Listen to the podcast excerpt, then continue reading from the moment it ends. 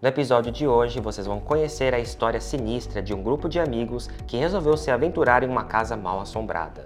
Once upon a time, in a small village, there was a haunted house that had been abandoned for many years. People in the village believed that the house was cursed and that anyone who entered it would never come out alive. One day, a group of friends who were thrill seekers and didn't believe in ghost stories decided to spend the night in the haunted house. They entered the house with flashlights, laughing and joking, but as soon as they stepped inside, the atmosphere changed. The laughter stopped and the room became cold and dark. Friends heard strange noises and saw shadows moving in the corners of the room. They became scared and tried to leave the house, but the door wouldn't budge.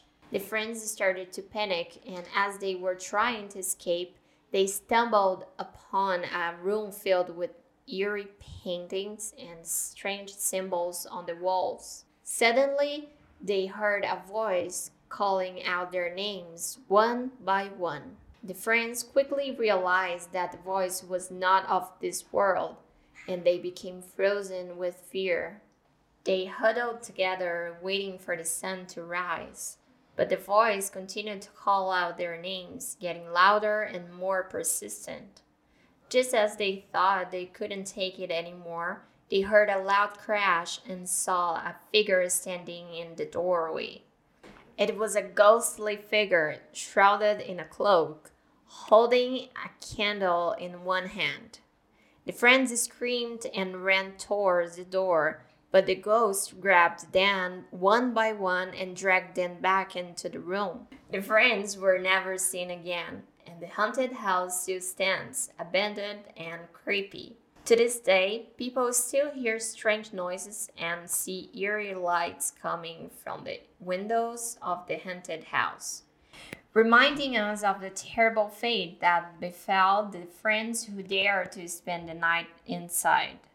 Meu Deus. Isso, muito Nossa, a gente vai se fuder o Advanced. Meu Deus. Esse episódio foi produzido por Fluency Pass, a única escola do mundo com um ciclo completo para você falar inglês. Gostou? Compartilhe e comente com seus amigos. Quer acelerar sua aprendizagem com conversação ilimitada, aula particular e ainda ter um mega desconto? Acesse o link da descrição e comece agora a jornada da sua fluência. São 7 dias de conversação ilimitada por apenas um real. Siga a gente para a próxima história em inglês. Até semana que vem.